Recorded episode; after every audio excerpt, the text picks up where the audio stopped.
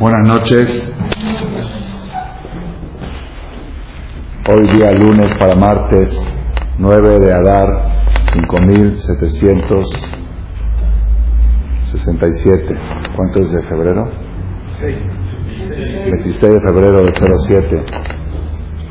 Pues ahora nuevamente podemos saludarlos deseándoles Shana ya que nos encontramos en el último mes del calendario lunar.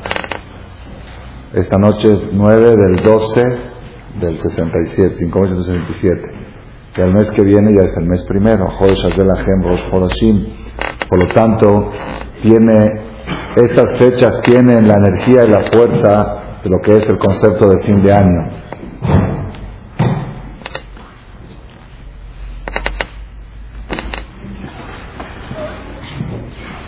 Como regla general, vi anunciado ahí el póster, y es verdad, como regla general, el mes último del año, el mes de Adar, se caracteriza por un concepto, el concepto que se llama Simha, como dice la Mishnah, Mishenichnas Adar, Marbim Simha, de que entra el mes de Adar se incrementa la alegría, y eso es lo que la persona anda, procura buscar durante el mes de Adar. Y ustedes saben que el tema de Simha es mi tema favorito, es el tema que hablo en los seminarios cuando salgo de fuera del, país. Son siete conferencias de dos horas cada una, 14 horas fin de semana sobre el tema de angustia y alegría, por qué la gente vive angustiada y cómo se enfrenta. Y todo está, bueno, está ahí catalogado en los cassettes. Hay una colección, angustia y alegría, 1, 2, 3, 4, 5, 6, 7. El que, el que tiene flojera diga Marcela a buscarlos, que se meta en www.shemto.org y que lo busque, ahí está toda la colección y va a encontrar los siete títulos de angustia y alegría y van a ver cómo se relacionan directamente con el tema de lo que es la fiesta de Purim. Hoy quiero dar, Hashem, con ayuda de Dios, un enfoque diferente a estas fechas tan importantes que se están acercando ante nosotros, la fiesta de Purim. Voy a empezar con una pregunta, una pregunta muy interesante. Purim, vamos a celebrar uno de los milagros más grandes de la historia que le pasó al pueblo de Israel cuando el pueblo de Israel corría el peligro de extinción.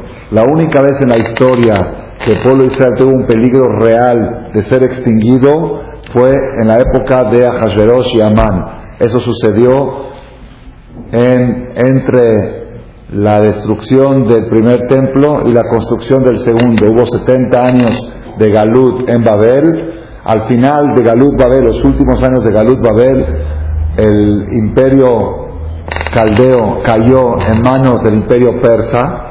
El imperio persa desplazó al imperio caldeo y el pueblo de judíos se encontraba bajo el gobierno del imperio persa, que era Parás, y Persia y Media Hashverosh. Ahí sucedió el milagro de Purim. El pueblo de Israel corría el riesgo de extinción real. ¿Por qué? Porque el riesgo era real. La Gemara dice, Israel, Dios hizo un favor muy grande con el pueblo de Israel que los desparramó en todas partes del mundo. Hay algún rincón del mundo ustedes conocen que no hay judíos? Esta semana, el domingo, vino a verme un jajam que viene a juntarse de acá y me dice, mañana me voy de viaje, voy por unos días y regreso. ¿A dónde va? Me dice a Surinami. Yo no sabía que existía un lugar que se llama así. ¿Saben dónde es Surinami? ¿Dónde? No. Una isla en América Central, por el Caribe, Surinami, donde ahí hay goim caníbales. Pues sí, que comen carne humana. Ahí se come carne humana. Los judíos viven en jaulas. Y hay ahí una comunidad de 60 familias judías. Ashkenazim de Hungría que vinieron hace más de 100 años. Y el señor Jajam conoció al presidente de la comunidad, el señor Rosenblum, porque llegó a Israel a enterrar a su papá o a su mamá, y no, no había quien lo ayude y justo lo encontró a él. ¿De dónde eres? De Surinam, no Surinam, que sur lo invitó a ir allá y él va una vez por año allá a pedirse acá para su yeshiva. Surinami. No hay minyan, ni shachrit, ni minjarbit, en Shabbat tampoco hay minyan, solamente en Roshanay y Kippur y a veces un poquito en las fiestas de Pesach y Shavuot. Le dije, bueno, ya que te vas, llévate unos CDs Dice, jajam, la gente ahí apenas saben que son judíos, no quieren saber nada de judaísmo, a nadie le interesa nada. Dice, llévate. Dice, bueno, le di unos 10 CDs. Me dice, no, no es mucho, es mucho, déme 4 o 5 nada más. Dije, bueno, ¿qué te cuesta? Son CDs, llévatelos. Me los traes de nuevo si no. Regresó el jueves a verme. Me dice, Rab, se volvieron locos con los CDs, por favor. Ya le va a hablar el presidente para pedir que le mande más y quieren organizar un seminario ahí, no sé qué. De Kitsur, ¿hay una esquina en el mundo donde no hay judíos? ¿Y eso por qué? Tiene motivos cabalísticos. Hay motivos cabalísticos, no voy a entrar ahora mucho en detalle. Cuando se destruyó el Betamigdash, se explotó, así, así explica la Kabbalah, la santidad del templo se explotó y se repartió en chispas por todo el mundo. Y los judíos tienen que ir a recoger las chispas. Tenemos que ir a todas partes del mundo. Ya recogimos las de, Babel, las de Europa, ahora estamos recogiendo las de América, las de Argentina, las de Patagonia, donde hay que recoger todas las chispas para llevarlas a Jerusalén. Eso es, es, es, es cabalístico. Pero la Gemara dice otra explicación. Dios hizo un favor muy grande con el pueblo de Israel que lo desparramó en todas partes del mundo. ¿Por qué? Dice, porque así jamás podrá ser extinguida la especie. Hashem sabe el antisemitismo y el odio que tiene el Goy y que las ganas que se despiertan cada 100 años de acabar con el pueblo de Israel como lo vemos en la historia, Inquisición, Hitler, si estarían todos bajo un solo dominio, bajo un solo poder, se podría llevar a cabo esa extinción. Pero hoy en día, si alguien decide acabar con el pueblo judío, es imposible. Porque se tienen que poner de acuerdo todos los países del mundo, todos. África, Sudáfrica, Suriname, Argentina, este, Ecuador, eh, no se todo, a ver que todos se pongan de acuerdo, todos, este, Chávez de Venezuela, porque si América dice que hay que destruirlo, Chávez va a decir que no, así, si todos se ponen de acuerdo, Fidel Castro, todos, es muy difícil. Akadosh Barujú hizo un milagro, un gesto, un favor que lo desparramó en todas partes del mundo. Pero hubo una excepción en la historia. Una excepción. Esto que la Gemara dice que Hashem los dispersó en todo el mundo es después de la destrucción del segundo templo. Pero cuando se destruyó el primer templo, que estábamos también en exilio en la diáspora, en Babelia, ahí sí estábamos todos los judíos bajo un solo gobierno. Porque no habían, no habían, no habían, vivían puros goyim en Israel. Y aparte Israel también estaba bajo el gobierno persa. El imperio persa, la Gemara dice Hanishah, Melachim, Malhu, Bekipa. Cinco reyes en la historia reinaron de un extremo del mundo al otro. Y uno de ellos fue Ahasverosh. Sheva, por eso empieza la Megilat Esther, ¿cómo empieza? Vaidime Ahasverosh, Ahasverosh, Amoret, Sheva, Beestrim, Umea, Medina. 127 estados. Era todo lo que conocemos. Todos los lugares habitados, urbanizados del mundo eran 127 estados. Todos estaban bajo el gobierno de un solo rey, Ahasverosh. Y ahí sí, si un rey dictamina extinguir una secta racial, existe la posibilidad de que se ejecute, porque es bajo un solo reino, bajo un solo gobierno, bajo un solo poder. Entonces, cuando vamos a celebrar en Purim el domingo, vamos a celebrar el milagro de la existencia del pueblo, la subsistencia del pueblo de Israel, cuando el peligro de extinción fue real. La única vez en la historia que el peligro fue real. Ahora vamos a explicar un poco más qué tan real fue. Pero lo que quiero, lo que quiero este, destacar como pregunta, dije que va a como una pregunta para entrar más al tema. Cuando sucede un milagro, nosotros celebramos el milagro. Celebramos el milagro. En Pesa, celebramos el milagro al día de Egipto, hacemos fiesta, fiesta de Pesa. En Sukkot celebramos cierto milagro, en Hanukkah, el milagro de Hanukkah. Cuando una persona le sucede un milagro personal que estuvo en un peligro y se salvó, también hace una seguridad, una fiesta y agradece a Dios y cada año lo recuerda. Este jueves tenemos un ayuno, ayuno obligatorio. Se llama Tanit Esther, el ayuno de Esther. Y ese ayuno es de los cinco ayunos obligatorios para todo hombre mayor de 13 años y mujer mayor de 12 años, excepto en caso de problemas de salud, pero si son sanos, tienen que ayunar niños mayores de 13 y niñas mayores de 12, obligación de ayunar el Tanit Esther desde las 6 de la mañana que amanece hasta las 7 y media que oscurece, 7 y media que oscurece. Ayuno obligatorio. Es Tanit Esther. Sin embargo, hay una diferencia entre este ayuno a los otros cuatro obligatorios. Los otros cuatro obligatorios son ayunos de luto por la destrucción del Betamigdash. Asara Betebet, Shivasa Betamuz, Tisha Son Gedalia, son cuatro ayunos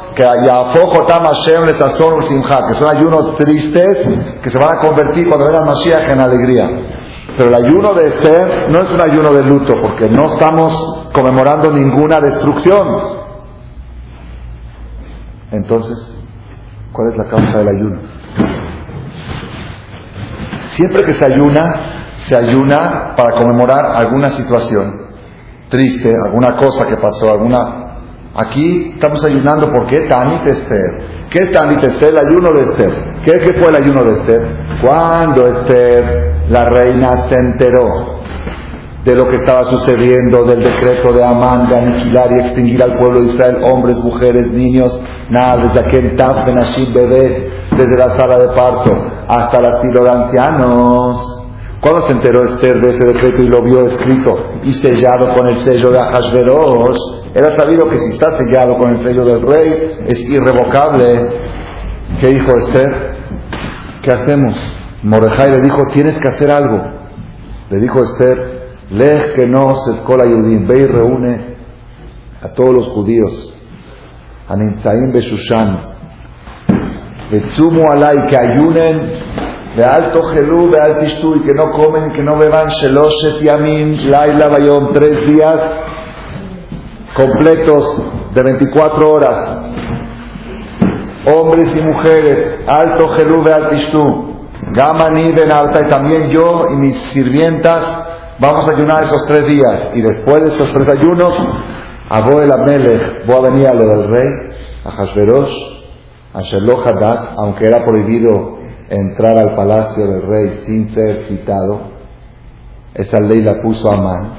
Amán sabía que los judíos cuando tienen un problema con el gobierno aplican sus influencias y mandan gente que, están relacionados con la política. ¿Y quién mejor que la reina, esposa de Hashverosh, esposa del rey? Amán tenía miedo de que manden gente, manden amigos, que manden gente. ¿Qué hizo Amán? Bloqueó el acceso al palacio de Hashverosh. Todo el que entra al palacio de Hashverosh sin haber sido citado, inmediatamente es pena de muerte. Ajad tole amit. Así está en la Megirat. Lo que estoy contando está todo escrito.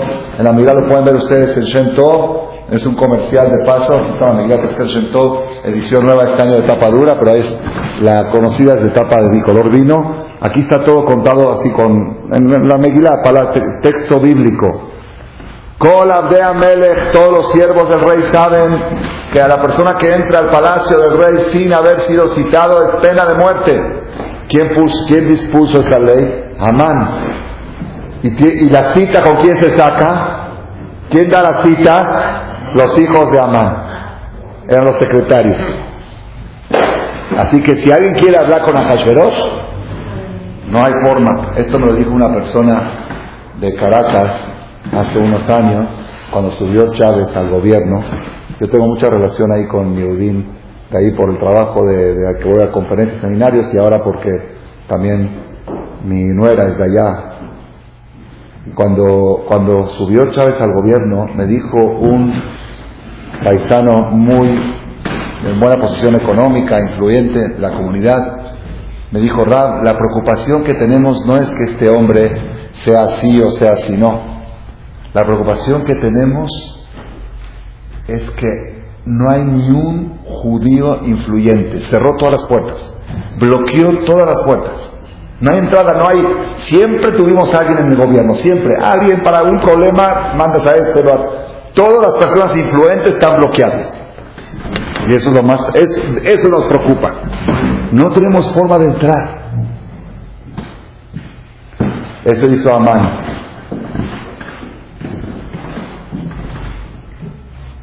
Entonces Esther dijo que ayunen tres días y tres noches y yo me voy a atrever a entrar al palacio del rey sin haber sido citada. Hacer abati, abati. Y si me llegan a matar, pues me matan. Y además, para poder lograr esa influencia voy a tener que ofrecer mi cuerpo femenino al rey, mi belleza femenina al rey, cosa que estaba prohibida porque es una mujer casada, ella estaba casada con Mordejai, era adulterio, pero mientras era la relación forzada, Esther sobrina y su esposa. La lo levat levait. Esta era sobrina de Mordejai y esposa de Mordejai.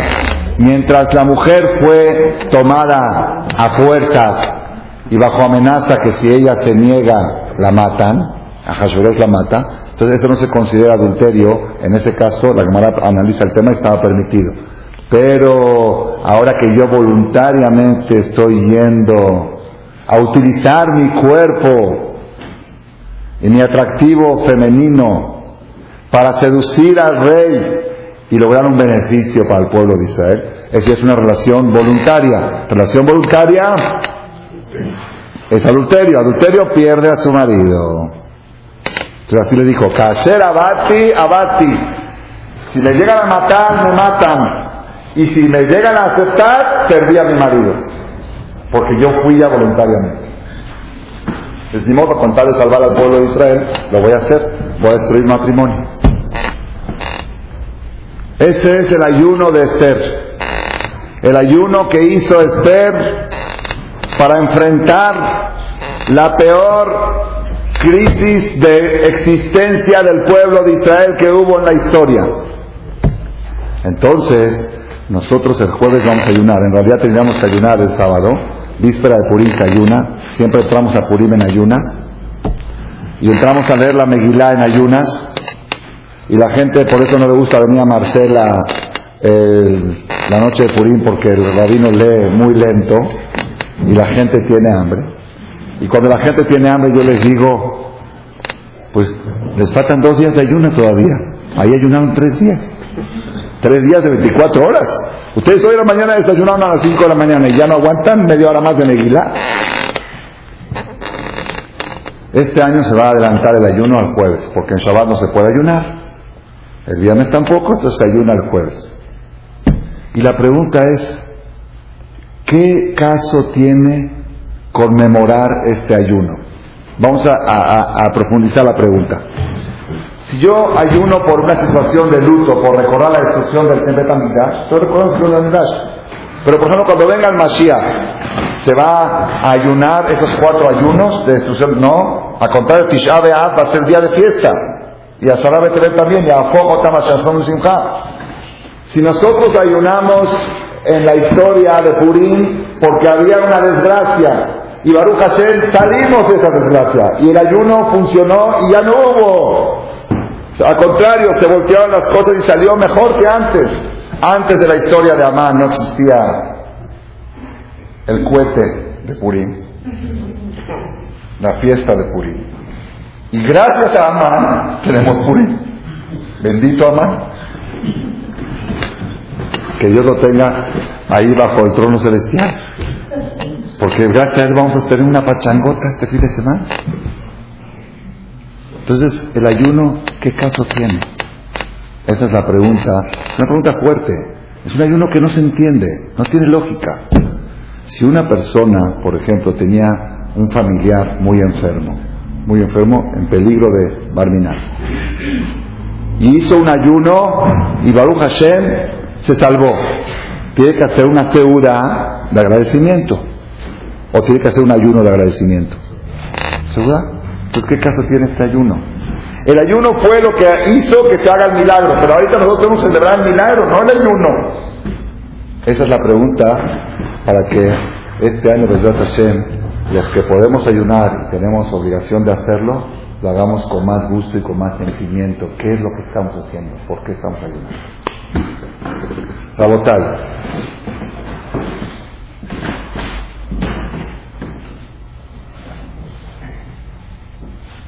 La fiesta de Purim.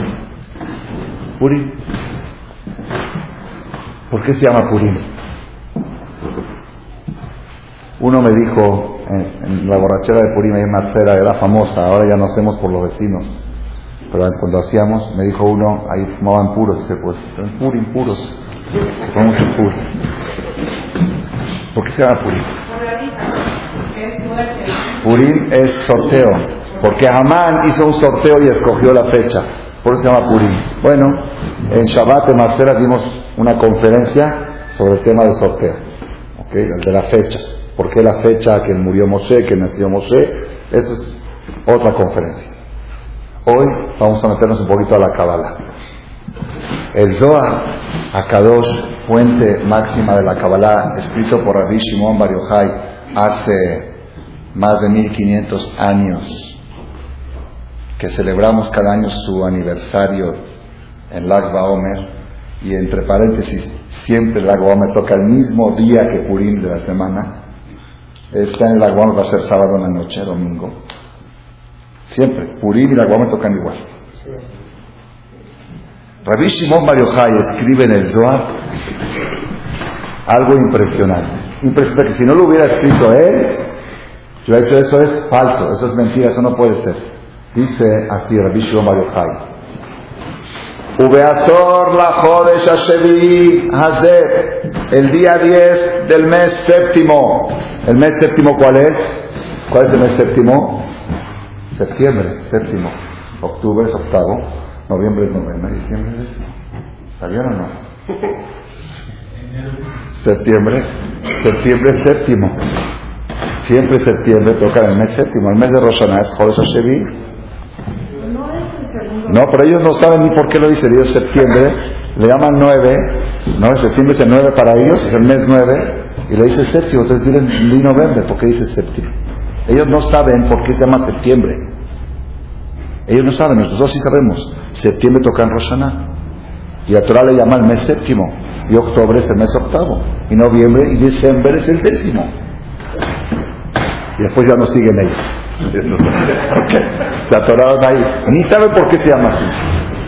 En el, en el, diez, el día 10 del mes décimo, del mes séptimo, de la que es el mes de Tishrei, Yom HaKippurim Hu, es el día de Kippur. Pregunta el Zohar, ¿qué quiere decir día de Kippur? Día del perdón. Día del perdón. ¿Cómo se dice perdón? Kippur. La Torah no dice Kippur. ¿Cómo dice la Torah? Yom HaKippurim. El día de los perdones. Kippurim es plural. El día de los perdones. No el día del perdón. De los perdones. Pregunta Zohar, ¿por qué dice Yom HaKippurim? Es Yom Kippur, no es Yom HaKippurim. La Biblia lo llama en Levítico, Perashat Emor. Lo llama Yom HaKippurim. En ninguna parte de la Biblia van a encontrar la palabra Kippur, no aparece. Ki Yom Kippurim Hu. Es día de Kippurim, de los perdones. ¿Por qué en plural?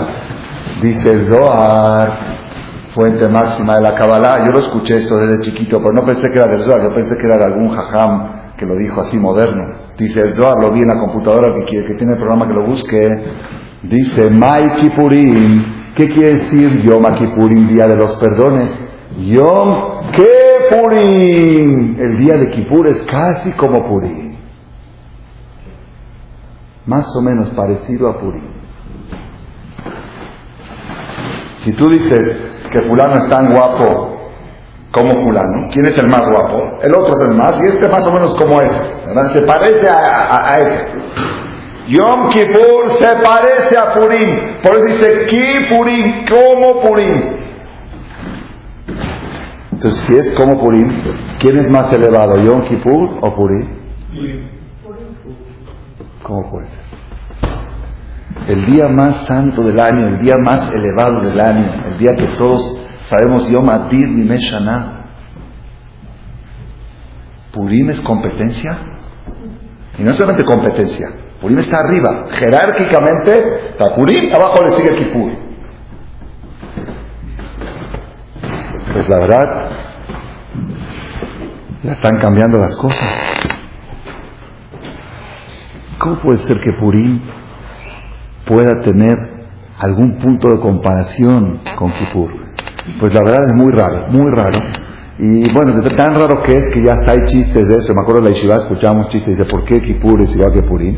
Dice, porque ¿qué hacemos en Purim? Nos disfrazamos. En Kippur también nos disfrazamos de buenos. En Kippur estamos disfrazados con el talento, somos sadiki. ¿Qué sadiki sadiki? Ya tienes cita para el baile de, de, la noche. Que, que, no, pero estamos disfrazados de sadiki. Y en también se disfrazan. Ya es un chiste eso, ya no es la realidad. ¿Qué es Yom Kippurim que Purim? ¿Cómo puede ser que Purim es superior a Yom Kippur? ¿Qué punto de comparación hay? El que escucha los CDs de la, de la colección ahí va, a haber interpretaciones relacionadas con el tema de la alegría. No quiero entrar ahora. Hay un caso que se llama medicina preventiva. Kippur es medicina curativa y Purim es medicina preventiva. Así se llama el título, medicina preventiva. Que quiera que lo escuche es una, un camino. Pero hoy en Sharezra vamos a ir por otro camino para explicar qué es Purim, qué Purim. Rabotai. Ahora viene lo más interesante y de veras, después que ustedes escuchen esta conferencia, cuando salgan de aquí y vean a un compañero que no estuvo en la charla, van a sentir lástima por él. Van a decir, Jadito, no vio la charla, se la perdió. Porque, sí, porque va a ir al templo de Purim, ni sabe lo que está haciendo, ni sabe por qué está ayunando, ni sabe qué está en Islam Manot, en Matanot la y, y la borrachera, no sabe ni qué onda a votar. Así como Yom Kippur. Yo dije, si Yom Kippurim que Purim, Purim es más que Kippur, entonces un Shabbat antes de Purim es Shabbat Shuba.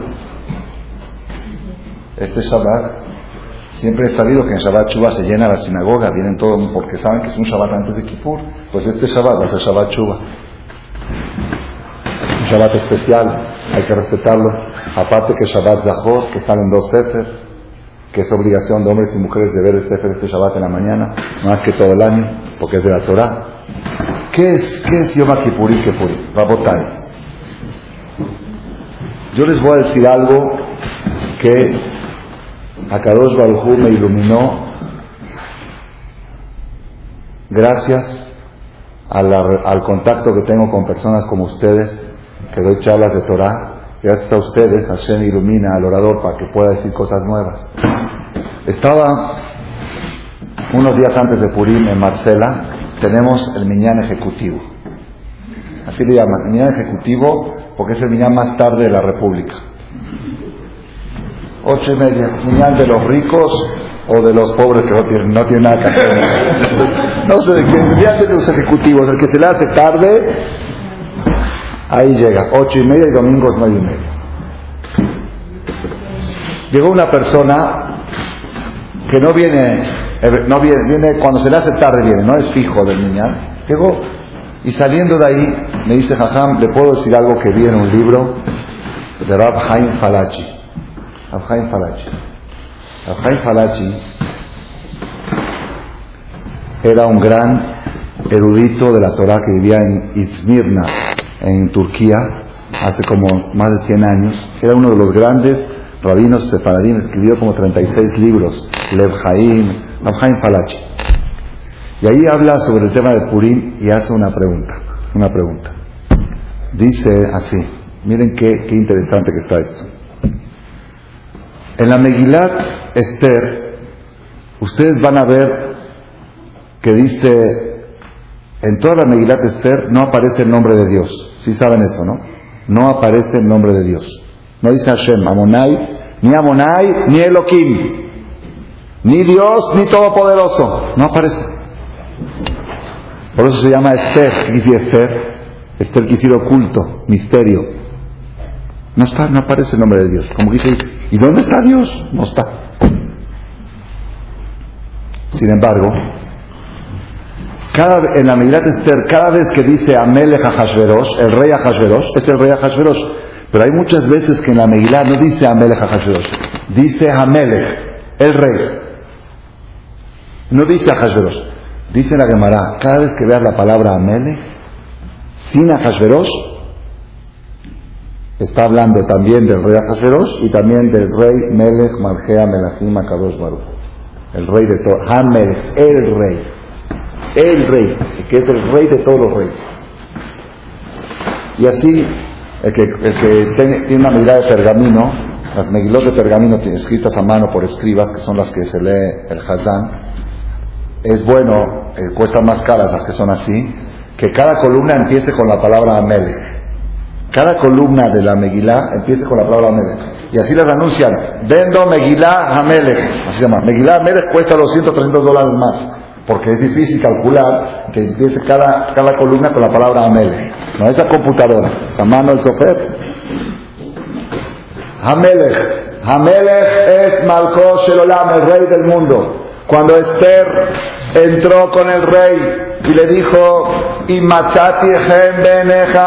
si te caigo en simpatía, rey. Dice el Alshik, ella, ella estaba hablando con Ahasveros pero pensaba con Dios, Dios, si te caigo en gracia, ayúdame por favor a que pueda lograr mi objetivo, mi misión. Ella hablaba con el rey, pero pensaba en Boreolán. Decía Amelech, Amelech Akadosh Baruchu, Amelech Boreolán. Siempre que dice Amelech es el rey Ajaterosh, pero Amelech alude también al rey de todos los reyes. Regla para estudiar la medida. Ahora,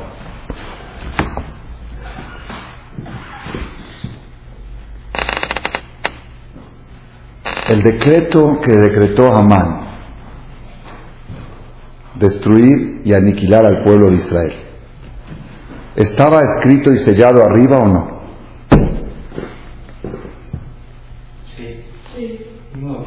En Yom Kippur del año anterior a Purim, en Yom Kippurim, el año anterior a Purim, ¿qué se escribió arriba? ¿El pueblo de Israel se va a destruir este año? ¿Sí o no? ¿Qué se escribió? Pues bueno, lo normal es pensar que no, porque ahí está que al se destruyó. que era, era todo un juego, era todo un juego de Amán aquí, pero arriba la cosa estaba ya marcada que se iban a salvar. ¿Ah? Así pensamos, todo así pensé yo hasta hace poco tiempo. Que Dios ya sabía, en Kipur ya sabía que el pueblo Israel no iba a pasar nada. Era un susto, era un susto lo de Amán pues si fue un susto, ya pasó el susto, ¿para qué tengo que ayunar?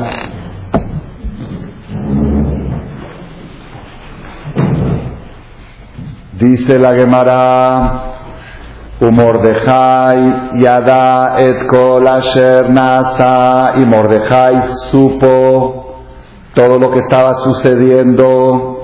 Dice la Gemara, lo que estaba sucediendo donde?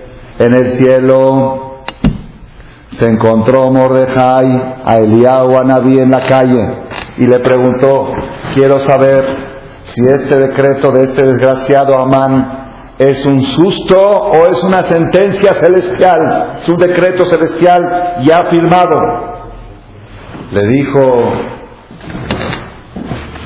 Eliyahu Anabí, desgraciadamente, ya está escrito y sellado arriba. Se escribió en Rosaná selló en Kippur. Esta vez sí es fatal. Ahí salió Mordejai a la calle y se puso a gritar, Ahí gritó amargamente. Mientras el problema es con un goy, con un ishir, con un ministro, me las arreglo. Doy una tzedakah, hago cosas y salgo adelante. Pero cuando el problema viene de arriba y arriba ya está escrito y sellado, ¿qué vamos a hacer? Era desesperante. Ahí salió Mordejai y se puso a gritar, de acá, de Humara. Dijo, si arriba está sellado, ya no hay nada que hacer.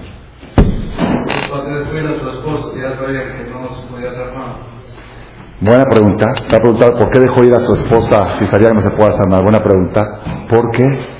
Es muy buena pregunta que no se me había ocurrido antes y gracias a ti voy a decir la respuesta rápido. Porque nosotros, esto es muy importante hoy en día, que proliferan los rabinos cabalísticos.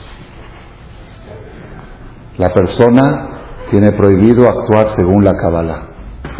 Si tú tienes un problema y tienes un contacto con el gobierno y quieres a alguien para mandar, tiene que ir. Aunque te diga el diablo a Naví, no hay nada que hacer. Yo mi obligación es hacer mi esfuerzo. Y mi esfuerzo, y si no lo hago, me considero cómplice de Amán. Si Esther no iba, se consideraba, aunque esté sellado arriba. Yo no puedo manejar mi conducta según arriba. Por ejemplo, pues, Jajam Yosef Kamaji me dijo que está programando hacer un seminario fin de semana, dentro de dos, tres meses, llevar a la comunidad a un lugar, hacer un bonito, un fin de semana. Pero dice que ya lo canceló. ¿Por qué? Porque vino un cabalista hace dos semanas y dijo que ya está pronto a venir Mashiach. ¿Para qué hago programas? ¡Falso! ¡Falso! Yo tengo que programar como si fuera que no va a venir el Mashiach. Yo tengo que programarme como que no existe el Naví. Existe el camino natural. Lo natural es, tengo a una mujer que se llama Esther, conoce al rey, que vaya y que trate de hacer algo, aunque yo sé que no hay nada que hacer. Yo sé cabalísticamente, pero aquí, porque al final, si el pueblo de Israel se iba a destruir, Esther no iba a ser culpable, no iba a ser responsable, iba a ser inocente. Pero si el pueblo de Israel se destruía porque Esther no fue a hacer lo que tenía que hacer, de todos modos se iba a destruir, pero a ella le van a juzgar como cómplice porque no hiciste nada para salvarlos. Esa es respuesta a tu pregunta. Entonces, Mordejai estaba temblando porque sabía que esto ya no es de aquí de Amán, esto ya es de arriba. Y si es de arriba, ¿cómo hacemos? ¿Cómo se cancela? Todos sabemos que en Kipur, en Kipur, vamos y rezamos y pedimos a la hora de Neilá. ¿Por qué a la hora de Neilá estamos todos ante el Sefer, ¿Por qué? Porque sabemos que es el sello. Después, de, hasta antes de sellar se pueden cambiar las cosas. Una vez que está sellado, una vez que hay orden de aprehensión, ya es muy difícil revocarla. ¿Ok? Entonces, estamos avanzando. Primer paso. Cada vez que vean la palabra Amelech en la Megilá, Amelech es Melech Mahea Melachim Akadosh Baruchu, el rey de los reyes. Segundo paso. El decreto de Amán ya estaba sellado por el Melech Ahasverosh y por Melech Malgea Melachim Akadosh Baruchu. ¿También? Había dos reyes que firmaron. Ahasverosh abajo y Akadosh Baruchu arriba. ¿Estamos de acuerdo? Ahora viene el tercer punto. Dice la Megilá una regla, una regla. Kijetav ashemichtav beshem amelech, benachton betabat amelech, en leashim. Era una regla del gobierno de aquella época que cuando el rey escribió con su mano y selló con el sello del rey, el sello personal de él, de su dedo, porque lo llevaban en el anillo, eso es irrevocable. Ya no hay, no hay apelación. Hoy en día cuando hay una sentencia en el juicio, en el juzgado, hay apelación. Aquí no, ¿por qué? Porque es falta de respeto al rey. Si el rey con sus manos firmó y selló, si lo revocas, estás destruyendo el poder real, el poder del monarca, cuando existía la monarquía. Así dice la Megilá. Una cosa que está escrito en nombre del rey y sellado con el sello propio del rey personal de él, no de un ministro, de él mismo. Él es irrevocable.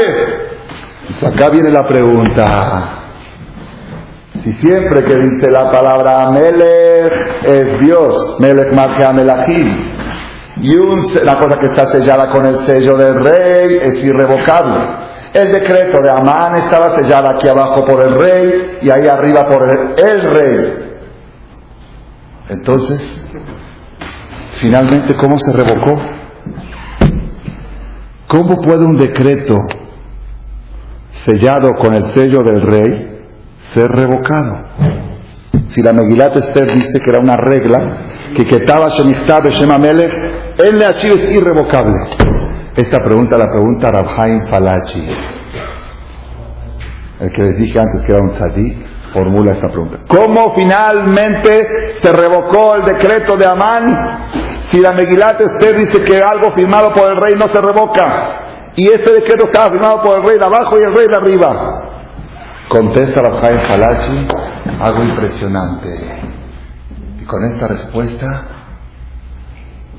se aclaran muchas preguntas, se despabila el panorama de toda la historia del pueblo judío desde que salimos de Jerusalén, Babel, la Inquisición, Holocausto, Hitler, Chávez, eh, el otro, ¿cómo se llama? El de ahora, ¿cómo se llama? Irán, el otro, ¿cómo se llama? El Al-Qaeda, ¿cómo se llama el de Al-Qaeda? Bin Laden.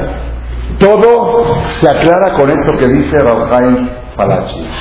Dice Rabhaim Falachi, el decreto de Amán fue escrito y sellado por el rey Ahasverosh y por el rey Magea Melachim Akadosh el juez, irrevocable, y jamás se revocó. No se revocó. ¿Qué se hizo? Prórroga. Se aplazó por un año. No lo revocamos. Ahí está el decreto todavía en los expedientes de Persia. Si ustedes buscan en los expedientes archivos, van a encontrar decreto de destrucción.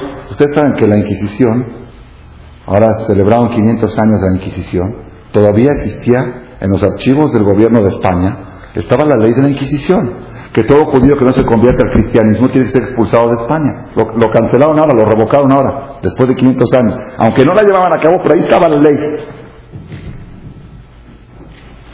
Menachem Begin. ¿Alguien leyó la historia de Menachem Begin, el libro de El Machteret? Él fue el que expulsó a los ingleses de la Tierra Santa. Los ingleses dominaban la Tierra Santa, pero con terrorismo. Él fue terrorista. Él fue terrorismo, él fue el que desbarató el, el, el, hotel este King David, Amelech David, el rey David que está ahí, cuando estaban todos los políticos de, de, de Inglaterra ahí, y les mandó a decir, Sálganse porque se va a hacer polvo el edificio. Dijeron, aquí nadie nos da órdenes. A la media hora hizo polvo todo el edificio y enterró a todos los que estaban ahí adentro. Menachem Begin estaba sentenciado a la muerte por el gobierno inglés, por el gobierno inglés, y ofrecieron 50 millones de dólares por su cabeza, como un buen terrorista. Después que los ingleses se retiraron, Menachem Begin dejó el terrorismo y se metió a la política. Y después, al final, después de 20 años, llegó a ser primer ministro. Cuando fue primer ministro, estaba a punto de hacer un viaje a Inglaterra. Y mandaron a checar que el dictamen todavía está. Ahí está el dictamen por la cabeza de Begin 50. No, no pudo quitar Inglaterra. Porque, ok, ya es otra cosa, ya es un presidente, es un primer ministro, pero él tiene sentencia de muerte en Inglaterra. La sentencia de Amán existe y está vigente. Lo único que es por qué, porque el rey la selló, y si el rey selló, no se puede cancelar, no se puede revocar. El rey Maseam el la selló. Ahí está, en los expedientes, ahí está. Entonces, ¿qué se hizo? Esther y Mordejai lograron que se postergue por un año. Y al otro año volvemos a hacer el mismo procedimiento. Ayunamos, y hacemos Mishloach Manot y Matanot la y leemos la Megillah y hacemos la pachanga de Purim y a través de esas cosas que logramos aplazarla por otro año más. Y el pueblo de Israel anda aplazando su ley de fisión de año en año, de Purim a Purim, hasta que llegue el Mashiach. Hasta que llegue el Mashiach, todavía nos acecha una sentencia de desaparecer del mapa. Ahora entendemos, ahora entendemos por qué. Es que uno no entiende, dice, ¿cuántas conferencias se han hecho sobre el antisemitismo? ¿Cuántas? Y nadie tiene la respuesta. Nadie. ¿Cómo puede ser cada 100 años se despierta otro loco? Él va a destruir a los judíos. Él va a acabar con los judíos. Y damos explicaciones y explicaciones y explicaciones. Yo también tengo mi explicación. En Tisha B'Av doy mi conferencia sobre eso. que porque los judíos acostumbramos mucho y nos creemos en nuestra casa y esto, y porque nos adueñamos de los países, en vez de sentirnos buenos huéspedes, nos hacemos dueños y por eso el anfitrión se enoja y te expulsa. Siempre tenemos, acá hay una respuesta más profunda. ¿Sabes el porqué del deseo del Goy de hacer desaparecer a los judíos del mapa?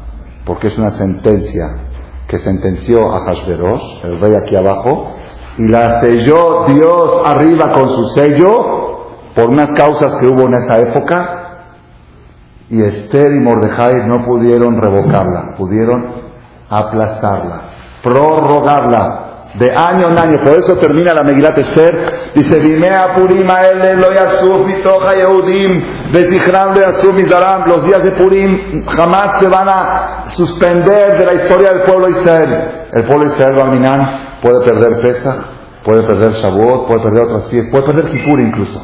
Pero si pierden Purim, se acaba el pueblo.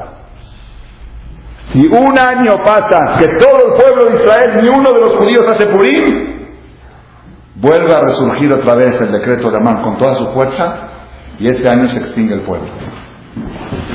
El ayuno que hacemos el jueves, este año toca jueves, y el Shabbat Zahor, la perashá que vamos a leer el segundo Sefer el sábado en la mañana, y la lectura de la Megilá el sábado en la noche, y la lectura de la Megilá el domingo en la mañana. Miles y miles y miles y decenas de miles de judíos se van a reunir en sinagogas de todo el mundo para escuchar una vez la Megilá y otra vez la Megilá. Las canastas que se mandan y los donativos que se dan a los pobres y el cohete del domingo en la tarde. Sí, porque vi en el diccionario que quisiera la palabra cohete. Pensé que era una palabra muy vulgar, ¿no? Cohete quiere decir borrachera. Que es mitzvah, mitzvah, obligación, carne y vino, este domingo en la tarde. Esas cinco cosas que mencioné, esas cinco cosas van a aplazar el antisemitismo por un año.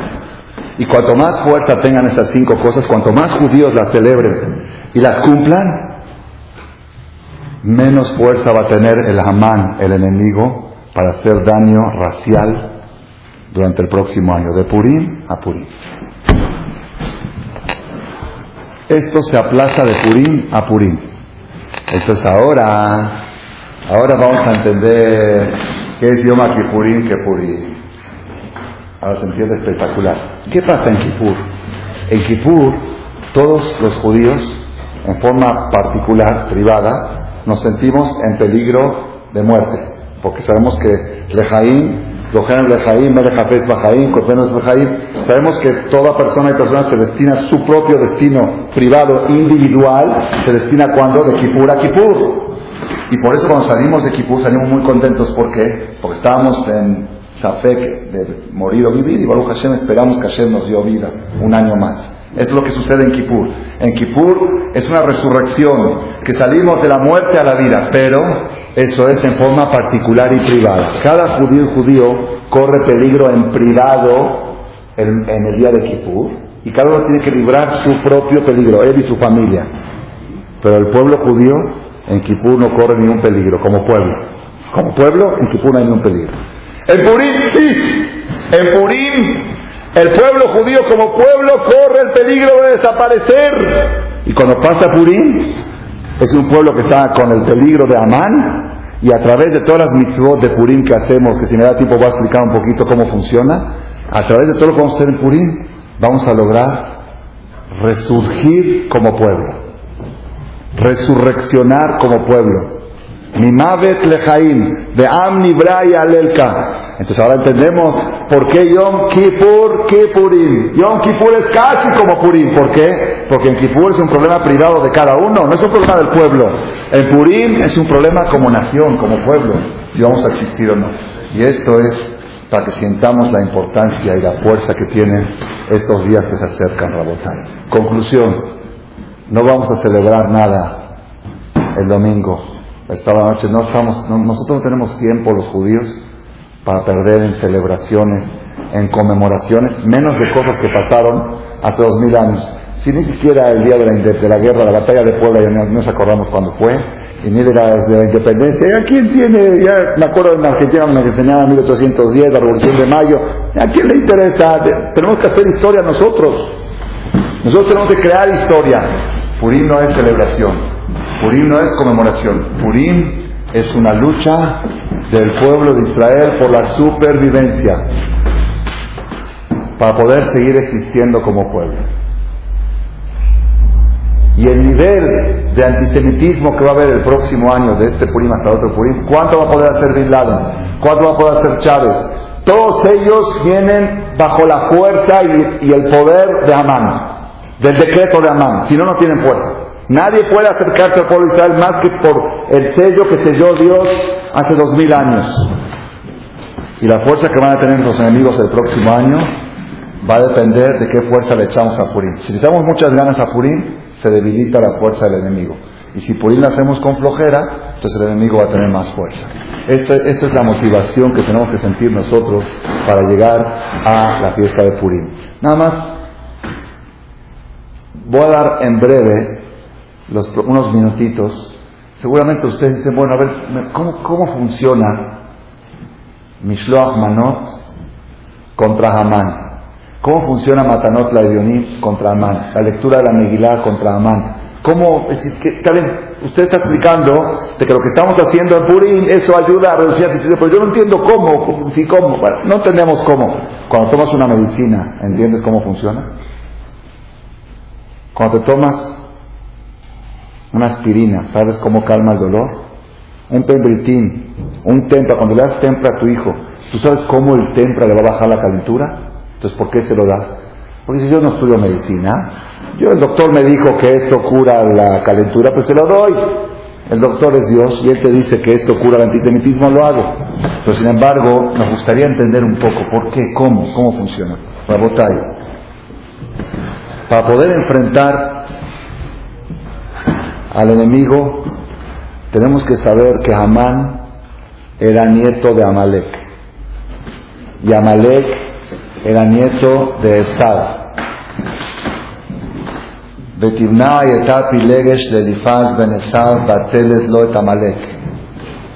Timna fue esposa concubina de Elifaz, hijo de Esad, y tuvo a Amalek. Y de Amalek salió el bisnieto tataranieto Hamán. Por eso se junta la mitzvah de borrar a Amalek en Shabbat con la mitzvah de borrar a Amán. El enemigo número uno del pueblo de Israel es Esaf y el representante de Esaf es Amalek. El representante de Amalek es Hamán. Según la Kabbalah, todos los problemas que tiene Yehudí en forma personal en su vida vienen de la fuerza de Esaf.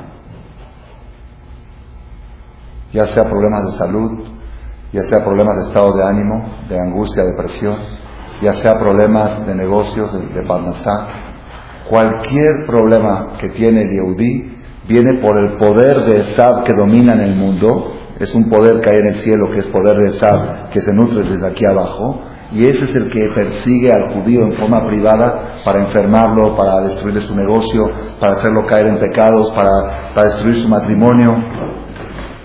Entonces quiere decir que cuando nosotros estamos enfrentando en Purim al nieto de Amalek, que era nieto de Esad, estamos enfrentando a las fuerzas negativas que provocan todos los daños a nivel personal. A nivel Ayer no se lo dio, nosotros se lo dimos. Claro, nosotros se lo dimos. Nosotros le damos el poder a Esad. Si nosotros no nos mezclaríamos con Esad y no copiaríamos su conducta, él no tendría fuerza.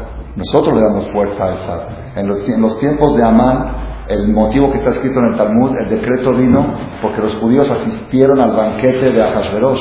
Era un banquete taref, era un banquete de prostitutas, toda la Gemara, un banquete de prostitución. ¿Qué tiene que hacer un judío ahí? Pero nosotros, como éramos buenos nacionalistas, queríamos demostrarnos patriotas, fuimos al banquete. Ahí le dimos fuerza al enemigo. Nosotros le damos fuerza a ellos. Ellos solo no tienen fuerza. Hashem no le dio fuerza a estar.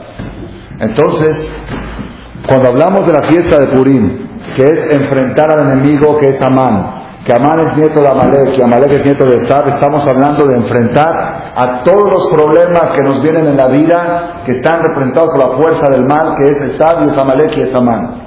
Y eso lo vamos a lograr ahora en Purim. ¿Cuál es la manera de enfrentar esto? Primer punto es reforzar la emuná, reforzar la fe de que el mundo lo maneja Hashem y no las personas. Eso es toda la historia de Purim. Megilat Esther, el nombre de Dios no aparece. Pero si lees la historia del principio hasta el final, te das cuenta cómo Dios manejó la política. La historia de Purim, la Megilat Esther, duró 10 años, desde que empezó la Megilá hasta aquí, lo vas a leer en 10 minutos, pero duró 10 años. Y en esos sucesos, pues se ve muy natural, el rey se enojó, mandó a traer a su esposa desnuda, no quiso venir. En el banquete, la mató, la mandó a matar, se quedó solo, estaba extrañando, hicieron un concurso de doncellas, de solteras, encontraron a Estela, se enamoró de ella, todo, todo historia es un romance, el que lo ve dice aquí no está Dios, por eso no aparece el nombre de Dios. Es el primer mensaje. La primera manera de enfrentar a Amán es saber que no existen casualidades. Amalek dice, el mundo se maneja por las personas, Asher Kareja, es casualidad, todo es casualidad. ¿Por qué pasó? Por él, porque fulano, porque Mengano, porque el gobierno, por la política, por el PRD, por el ET. No hay. Todo lo que sucede está manejado por Hashem. Cuando Hashem dijo en Kippur, fulano de tal va a tener este año, va a ganar tanto dinero, de Kippur a Kippur va a ganar tanto dinero, no dijo si el dólar va a estar a 10 o el dólar va a estar a 11, no importa. Como usted, o si va a haber inflación o recesión. El país puede tener recesión, pero a mí me va bien. O el país puede estar en opulencia, a mí me va mal. El mundo se maneja, lo maneja Hashem, no lo manejan las personas. Ni las suegras, ni las cuñadas, ni, ni, ni la política, nada. El mundo lo maneja Hashem. Ese es el primer mensaje. Con eso enfrentamos a Amán. Este es el lado opuesto a, Amalek. El lado opuesto a Esab. Esab dice todo es natural. Y el judío dice todo es milagro. Todo es milagro.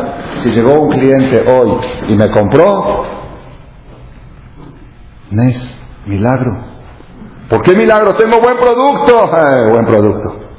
Ve a ver la gente que tiene buen producto está muriendo de hambre. Y ve gente que no tiene, que tiene un producto basura y se hacen millonarios. Hoy vendí porque Hashem me mandó, gracias a Hashem por mandarme al cliente. Eso es Israel. Y ya sabes qué inteligente soy, qué listo soy para los negocios. Ya ves, cómo, viste cómo se la dije, viste cómo se la metí la mercancía. Eso es Estado. Entonces, primer arma para enfrentar a Malek es hacer a un lado nuestra astucia, nuestra inteligencia y las influencias y saber que la influencia número uno es la influencia que tenemos con Hashem. Una vez le preguntaron a un jajam que vino aquí a juntar dinero para su yeshiva, estaba rezando, eran las 10 de la mañana todavía estaba rezando, le dijeron, jajam, tiene que usted vino aquí para juntar dinero, vaya a juntar. Dice, yo ya empecé mi chamba a las 7 de la mañana. Yo abro mi negocio a la hora que me pongo el tefilín, es mi primer cita del día. Como la gente que va a trabajar, ¿qué van a trabajar? Nosotros somos trabajadores de sudar. Citas, ¿qué es el negocio? Citas.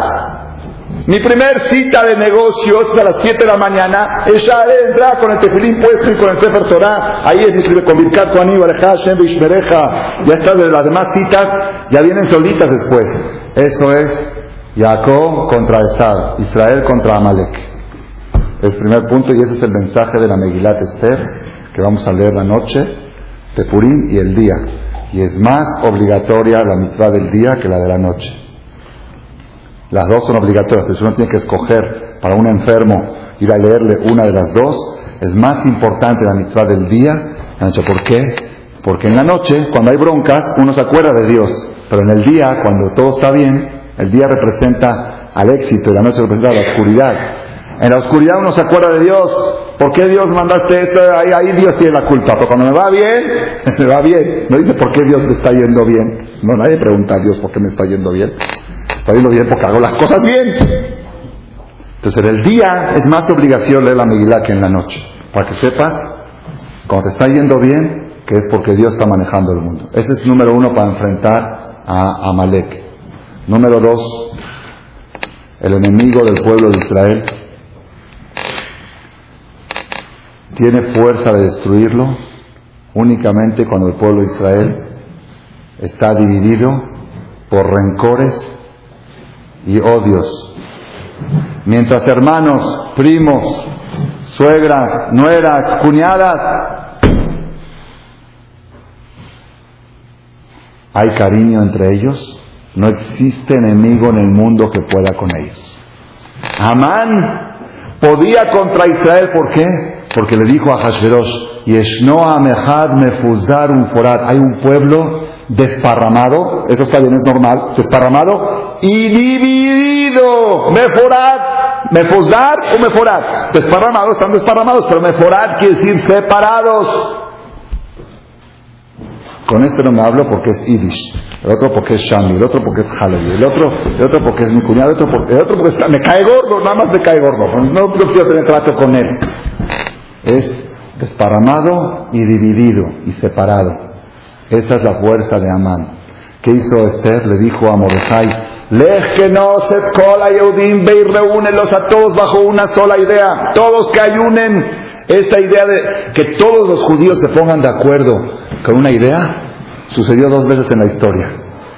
En Kabbalat Torah, cuando dijeron a Hacer en Ishma, todos, Kolejad, y en el ayuno de Esther, que todos ayunaron. Cuando todos estamos unidos y no hay separación, ahí el enemigo, aunque quiera, no puede. No puede. Por eso dijo Esther, si queremos prorrogar el decreto de Amán cada año, tenemos que hacer Mishloach Manot. ¿Qué es Mishloach Manot? Mishloach Manot no es de acá. Las canastas que se mandan no es de acá. ¿A quién se le manda las canastas? Se manda comida, tiene que ser comida. No puedes si mandas dinero no cumples. Se tiene que mandar comida. Cuando mandas comida a alguien, una jalá, una botella de vino, ¿eso qué representa? Cariño. Eso no es donativo. No es ayudar a un pobre. Cuando le das de acá a un pobre no es cariño, es lástima. Le tienes lástima al pobre, le das de acá. Cuando mandas a alguien una jalá con un pan para Shabbat, no es lástima, es de cariño. Yo te mando un pastel, tú mandas un pastel, le llevas, le llevas a la suegra, le llevas a la cuñada, es señal de cariño. Por eso, en Purim es mitzvah de Mishloach Manot mínimo, obligatorio, obligatorio. Cada hombre mayor de 13 años y mujer de 12 años mandar una canasta a una persona. A veces los papás mandan, pero no mandan el nombre del hijo. El hijo tiene bar mitzvah, tiene que ser cada uno mayor de bar mitzvah, tiene que mandar su propio uno que tenga dos platillos, es decir, una comida y una bebida, puede ser un pan y un vino, mínimo. Y tiene que ser mandado el mismo día de Purim, el domingo. Si lo mandas el miércoles, jueves, no cumples con la mitzvah. Tiene que ser el mero día de Purim. Pero como no alcanza uno, entonces uno manda para quedar bien, manda antes, pero el mero día hay que mandar lo obligatorio. Cada uno tiene que mandar un Mishloach Manot. ¿Cuál es la idea de Mishloach Manot? Mishloach Manot es eliminar rencores. Mientras haya rencor en tu corazón, mientras tengas odio con alguien, es imposible que tengas alegría. Un corazón con rencor, el Talmud lo llama un corazón envenenado, un corazón embarrado, enlodado.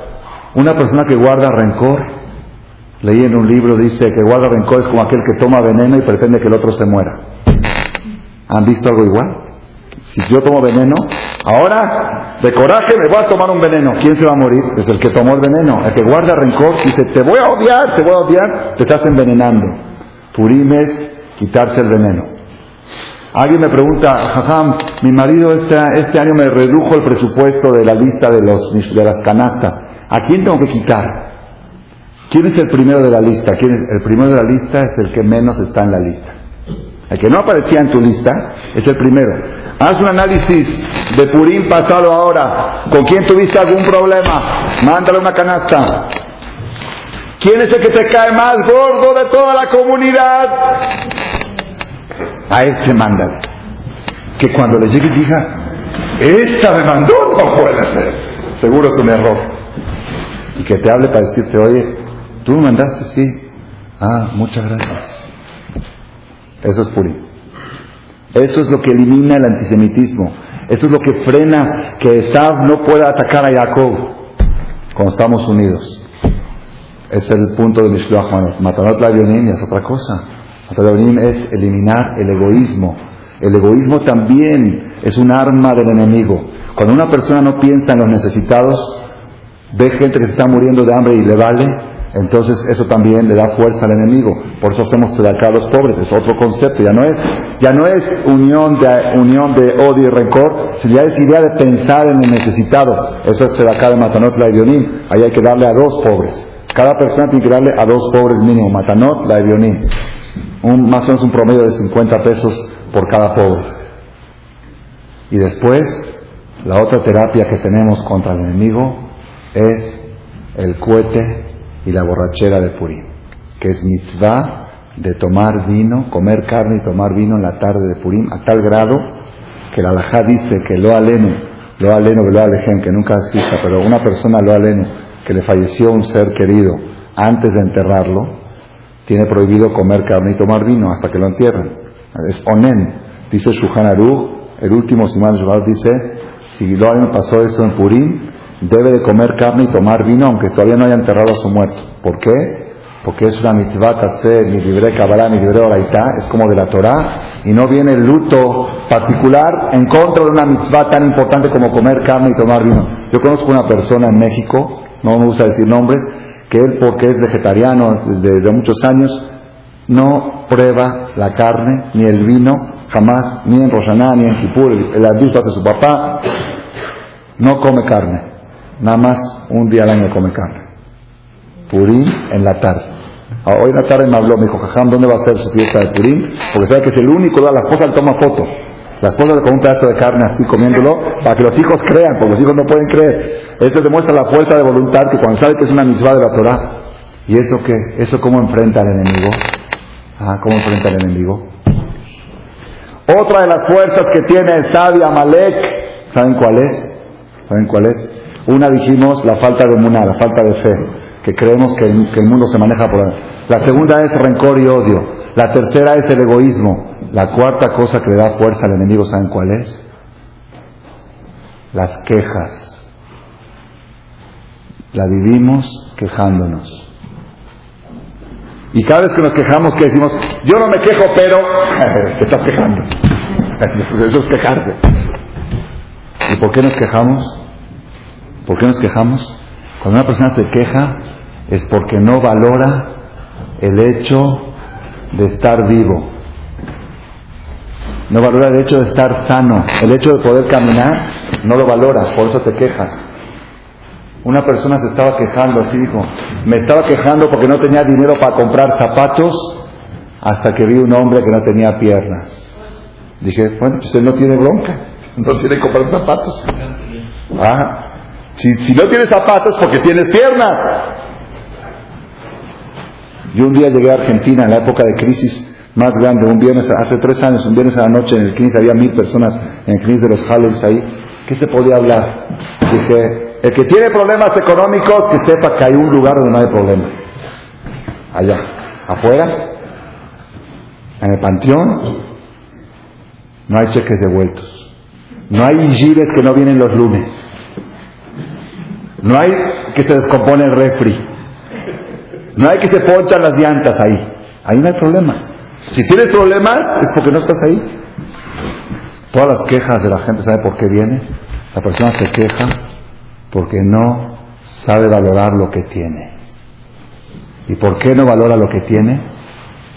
Si quieren anoten, apunten esto, apunten esto porque vale la pena. La persona busca lo que no tiene porque no valora lo que tiene y no valora lo que tiene porque nunca dejó de tenerlo. Cuando uno valora la salud?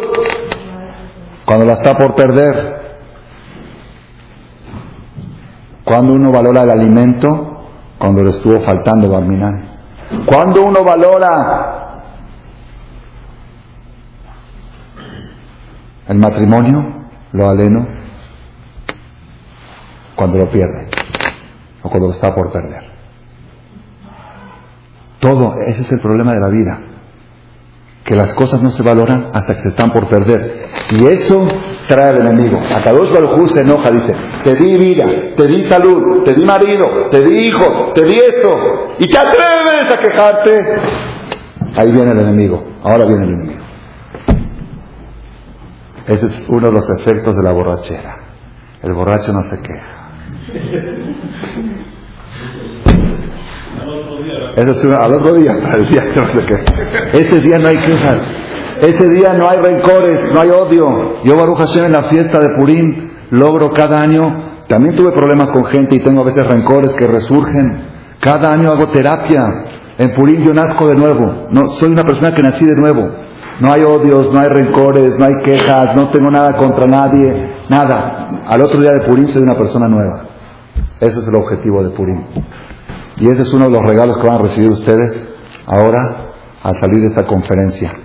Van a recibir unos discos que me encargó el Jajam y unos libritos de esto que teníamos ahí en Marcela y es privilegio de los que vinieron a esta conferencia. Y uno me dice, ¿qué tiene que ver el Shema de la noche? ¿Qué tiene que ver el Shema para dormir con Purim? La guachí la borrachera de Purim no da tiempo ni decir el Shema. Generalmente nos quedamos dormidos sin arbir muchas veces. Entonces, ¿qué? ¿Saben qué es esto? El Shema es la emuná, la fe.